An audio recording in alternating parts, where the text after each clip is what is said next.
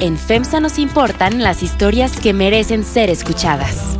Porque somos una empresa mexicana con presencia en 12 países. Porque conocemos el territorio nacional al operar el mayor número de tiendas de formato pequeño. Porque ponemos nuestra atención en la calidad, innovación, talento y sostenibilidad.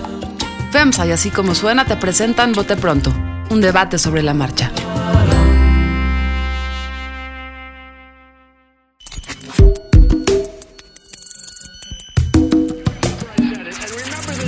Carlos Puch. María Scherer Ibarra. Ignacio Marván Laborde. Jesús Silva Herzog Márquez. Este era uno de los grandes orgullos del gobierno de Peña Nieto, gobierno asociado con la corrupción. Es que no sirve para hacer política. En Bote Pronto, un debate sobre la marcha.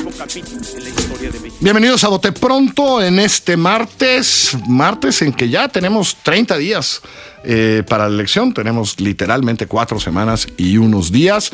En un mes exacto acabarán las campañas y entraremos a esto que se llama en nuestra eh, extrañísima ley tiempo de reflexión, que es algo así como que es cuando todos hacemos yoga y nos ponemos a recuperar y a pensar todo lo que hemos visto en estos meses. Y María, empecemos porque no solo no cambia la percepción, sino que parece que la percepción de que este arroz ya se coció es más grande y que creo que podemos hablar un poco hoy de, que es más grande por los estados, por algunas proyecciones en el Congreso. Arráncate, María Scherer, ¿cómo estás? Bien, hola a todos. Eh, pues creo que la percepción sí se va extendiendo, pero también todavía yo veo mucha, mucha negación. O sea, todavía veo gente haciendo cuentas, ¿no? Pensando que si los votos de Midi, si los votos de Amaya, Naya, y si se suman y se multiplican y se potencializan, no sé de qué manera, todavía hay manera de ganarle a López Obrador. Yo no quiero decir que es imposible, porque no hay casi nada imposible, pero sí está francamente muy difícil. Y el, bueno, en los estados, según oráculos, López Obrador lleva una ventaja franca en más 28 estados. Es una, es una locura. Entonces yo creo que pues que sí, que esto ya se está acabando y a ver qué vamos a hacer el mes que nos queda. no, al contrario, se puede poner peor porque sí hay, digamos, una sensación que 10 puntos, que es el promedio para Ricardo Anaya, puede todavía suceder algo. Y yo creo que hay muchas fuerzas en la sociedad que lo están haciendo. Jesús Silva Gerson Márquez. Pues a mí me parece muy, muy difícil. Eh, Creo que, creo que lo que existe es lo que dice María, que es una negación terrible, ¿no? Esta, estos cálculos de es que hay muchos indecisos. Y entonces, si todos los indecisos se combinan y, y todos se van a un. ¿Con el bronco? Los, sí, pues igual y sí, pero. pero eso no, no, no pero es, a ver. No, no, no, puede ser, no es razonable el pensarlo. término indecisos es muy, este, hay abuso de ese Además, término. Yo creo que hay incertidumbre en la elección, pero no tiene que ver con el presidente. Creo que no hay duda de quién va a ser el próximo presidente y me parece que hay mucha incertidumbre de qué tan fuerte va a ser. Eh, porque además este otro, otro elemento regional es realmente muy impactante, donde nunca había existido izquierda en México, ya la hay, eh, con, con Morena teniendo una presencia que no existía, eh, que, que, no había existido en la historia de México. Entonces sí es un, un cambio histórico que yo creo que tenemos ya que eh, eh, empezar a, a, admitir qué es lo que viene. Nacho. Yo creo que sí hay, hay un fenómeno todavía no explicado y sí bastante nuevo y ahora sí que sin hacerle al, al periodista inédito, no, no veo muchos antecedentes de, de, algo así. Tenemos que empezar por tragarnos nuestras palabras de que pues es elección presidencial, es un solo cargo y es una competencia entre dos, porque siempre hay quien está todavía acelerado al empezar el proceso y vamos a quedar a tercios, etcétera, etcétera. Yo creo que eso se cae luego, luego, pero todos en una cierta lógica sí hemos pensado que la elección se terminaba en una competencia entre dos y pues no parece ser no parece ser el caso. La distancia entre el primero y el segundo es mínimo de 10 y también estás viendo como que el segundo no acaba de arrancar y, digamos no acaba de consolidarse y a ratos lo ves bastante estancado eh, o hasta que puede ir para puede ir para atrás.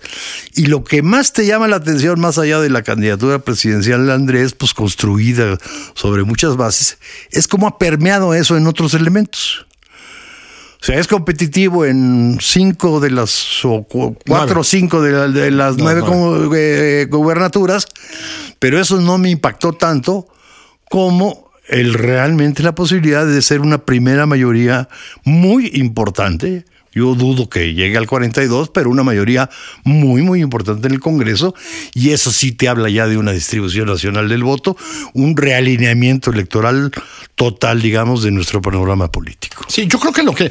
Yo, la pregunta que hoy tenemos, yo creo que la incertidumbre, decía Jesús, y yo ahí todavía soy muy escéptico, tanto en ciertas suposiciones que ahorita explicaré, eh, como lo que está pasando en las encuestas. Yo también no sé si va a haber 42 o no va a haber 42. Me cuesta trabajo pensar que va a haber 42, pero va a haber una mayoría bastante priista de otros tiempos, digamos, cuando el PRI llegaba a 36. La- la combinación entre distritos y porcentajes es muy complicada, eh, porque ¿no? es muy complicada, No es tan sencillo. Va a haber va a haber, creo que, el- que van a tener una buena fuerza en el Senado, pero tampoco van a alcanzar una mayoría, aunque el Senado les puede ir muy, muy bien. Mejor a lo mejor que en la Cámara de Diputados por ciertas, pues por ciertas alianzas y por ciertas Eh, pero- cosas. y- pero por 64 ciertos porque te premia al No, mayoritario. Y por la Sí, sí, distribución geográfica. La coalición de Morena eh, no consigue 64 Y entonces, senadores, eh, está sí, complicadísimo. está, está muy difícil. Cuando Necesita haces la cuenta- 64, o sea, creo que los cálculos más optimistas del propio, no optimistas, sino máximo, estamos hablando de 58, 55. que es una fuerza muy Eh,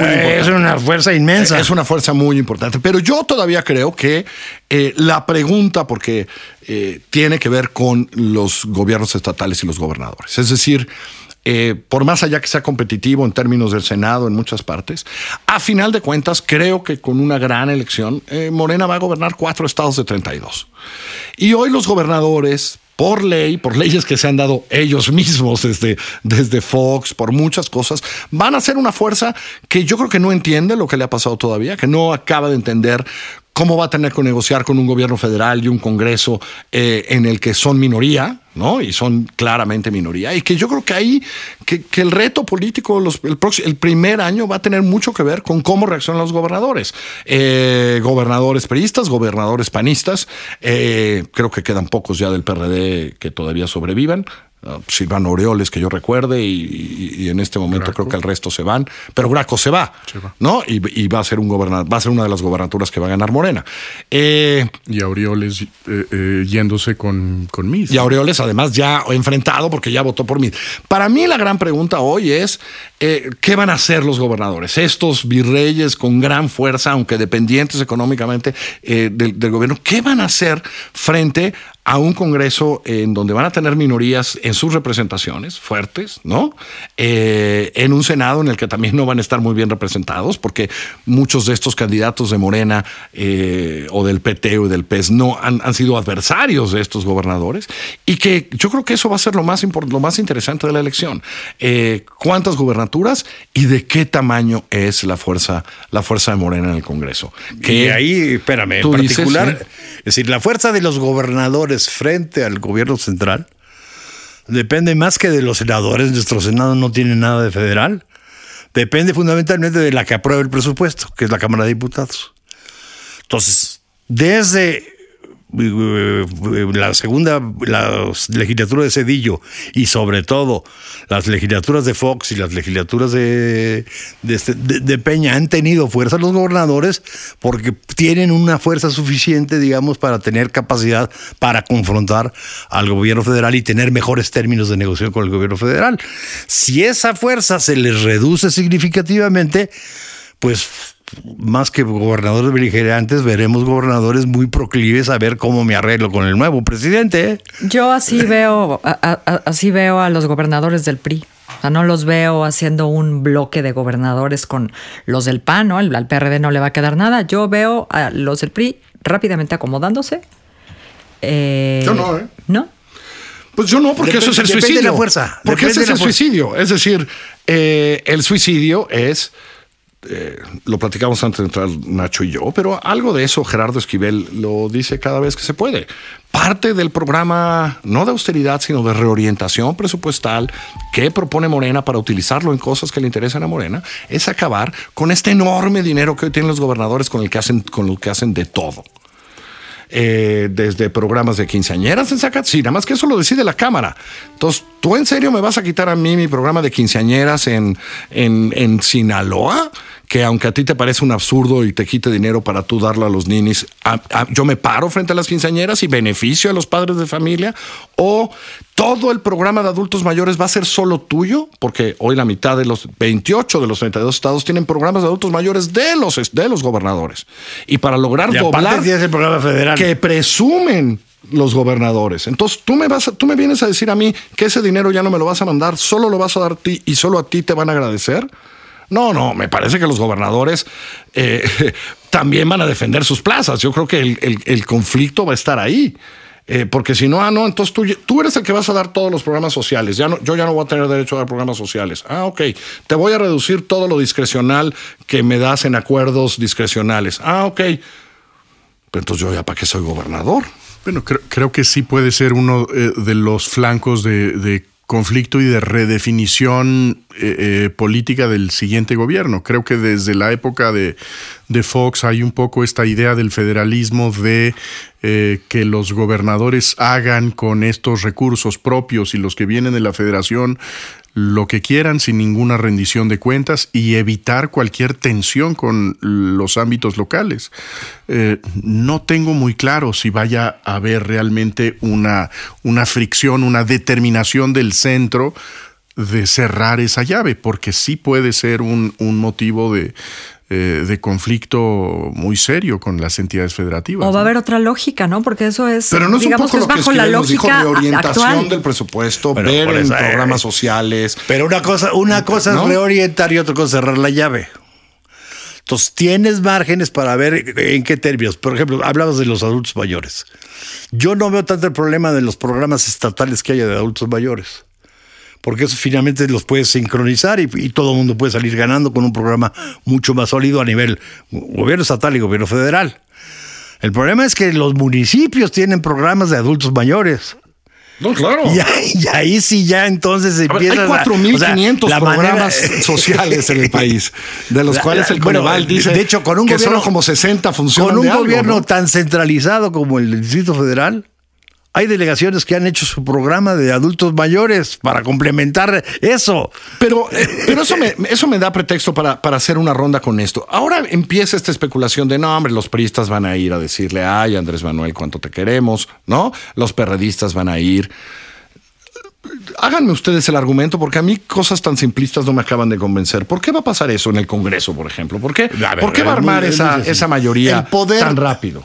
Bueno, lo que pasa es que cuesta trabajo como cambiar el chip, ¿no? Porque pienso que... es que es la es- cuarta transformación. Esa- sí. no, y estamos, y estamos tratando de explicar las cosas que van a suceder con la óptica de lo que ha sucedido ¿no? los últimos años, o por lo pronto, o por lo pronto de Fox en adelante. Entonces, la verdad es que es muy difícil. Primero, no sabemos efectivamente cómo va a quedar compuesto el Congreso. Entonces, es muy difícil anticipar casi cualquier cosa. A ver, el poder de las negociaciones de los gobernadores en el Congreso depende de, de, sus negociación bancadas. en términos presupuestales, depende mucho de la fuerza que tengan sus bancadas y la coordinación que puedan tener. Entonces, para ver cómo se van a dar esa relación entre el presidente y los gobernadores, sí pasa mucho cómo va a quedar estructurada la, la fuerza. ¿Y cómo Ahora, va a quedar el PRI? Va a quedar en muy cualquier mal. sistema presidencial, no solo de México, sino de cualquier lugar, el presidente tiene una enorme ventaja frente al Congreso, que es una sola voz, frente a 500 en nuestro caso. Entonces, si tú tienes un programa claro de hacia dónde vas a reorientar el presupuesto, pues vas a tener la ventaja de la opinión pública que pesa a la hora de reorganizar el presupuesto, ¿eh?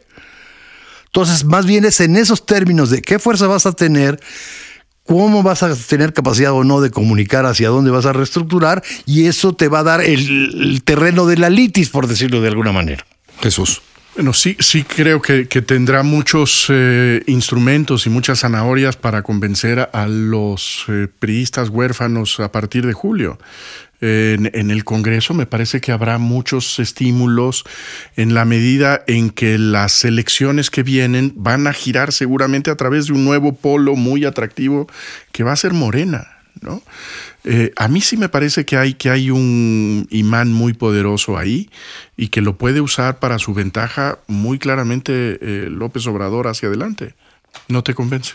Pues no me acaba de convencer porque aunque esta entiendo que es la cuarta transformación, el nuevo amanecer y entonces María nos dice que no Habrá- entendemos habrá nada. nuevas, nuevas leyes de la A ver, a física. ver, Te eso la no le pasó a. Vicente Fox. Entonces podemos decir que Vicente Fox fue muy tonto, pero no, porque hay partidos que sí quieren sobrevivir. Porque entregarte a Morena significa entregarte a Morena con unas reglas que no Bueno, conoces. el- el- el y alguien sí quiere seguir teniendo Sí. un día volver a llegar al pero, poder. ¿eh? pero, Los políticos pero también el, que son el formas senador priista querrá ser gobernador. Eh, en este momento y, y en agosto, ¿cuáles son los alicientes? ¿Vas a ser gobernador a través de ese logotipo o te convendría brincar para tener uno nuevo? Pues yo creo que hay buenos alicientes. Eh, si quieres ser presidente de la Comisión de Agricultura, ¿te conviene cambiar de partido e irte con el partido más grandote para ser presidente de esa comisión? Seguramente. O sea, hay Eh, días para la supervivencia, no. Carlos. Sí, pero Entonces, una cosa en- es la en- supervivencia y otra en- cosa es volver a ganar el poder. Y puede haber una apuesta de que si, si obstaculizamos lo suficiente, Ah. el tamaño de la decepción y del enojo de esas clientelas va a ser tan grande como las expectativas y en dos años nos arreglamos. Fue una apuesta que no le salió mal al PRI en 12 años, ¿eh? en frente del pero es PAN. que yo, pero creo espérate. que ese es, ese es un punto muy importante. Y creo que en, en el 2000 sí hubo una idea de cambio muy diferente que tenía que ver simplemente con el cambio de estafeta presidencial. Cambia un partido, llega otro y lo demás queda igual. Me parece que hay una ambición en este momento muy distinta eh, y que tiene la intención de capturar prácticamente todo para formar una, un nuevo polo político que no tuvo el, el PAN porque no era su idea de la democracia y que no tenía Vicente Fox porque no tenía imaginación más allá de ganar las elecciones presidenciales. A mí me parece que López Obrador sí tiene una ambición histórica muy distinta y tiene además una concepción democrática muy diferente. Mira, estamos en el, el dilema clásico de cualquier sistema presidencial de un este de, de una- de entre la oposición y el gobierno, sobre todo si el gobierno no tiene mayoría absoluta y completa, es coopero o no coopero. Y eso no es blanco y negro. A veces habrá una dinámica de cooperación, otro no. Y viéndolo desde lo que lo estamos analizando ahorita, que es la lógica de los gobernadores, pues el gobernador que ya le toca nada más terminar este año, pues a lo mejor ese, ese no tiene problemas en cooperar y el otro tiene que ir construyendo una no cooperación. Pero o sea, el piensa- piensa calendario en el electoral- alcalde, en el, el- presidente municipal, en el senador, en el diputado. A mí todavía me cuesta pensarlo porque me parece que ustedes lo están pensando con las lógicas del pasado y esta es otra lógica, la lógica de lo que María ya nos convenció a todos, que es- esto, esto de verdad es la cuarta transformación. El nuevo Me parece que nadie va a ir tan rápido ni tan fácil a entregarse nada más así porque sabe exactamente la fuerza que te puede desaparecer del mapa. Se está gestando una nueva apuesta aquí, ¿eh? ¿Cuál es la apuesta? ¿Qué va a pasar con los... No, a ver, eso lo vamos a saber como en dos años. Pero nada más quería meter esa ver, especulación. ¿dos años? Aunque ustedes me parece A claro ver. que ustedes son los convencidos de María Los gobernadores priistas van a cooperar o Fíjate lo que no. acabas de decir. Dos años ya salieron los dos periodos presupuestos, entonces ya estamos en Ya otro lo vamos terreno. a saber. No, los presupuestos van a salir, vamos a ver cómo. Gracias, María. Gracias. Jesús. Muchas gracias, Nacho. Que les vaya muy bien. Estamos en iTunes para todos ustedes. Vote pronto. Un debate sobre la marcha.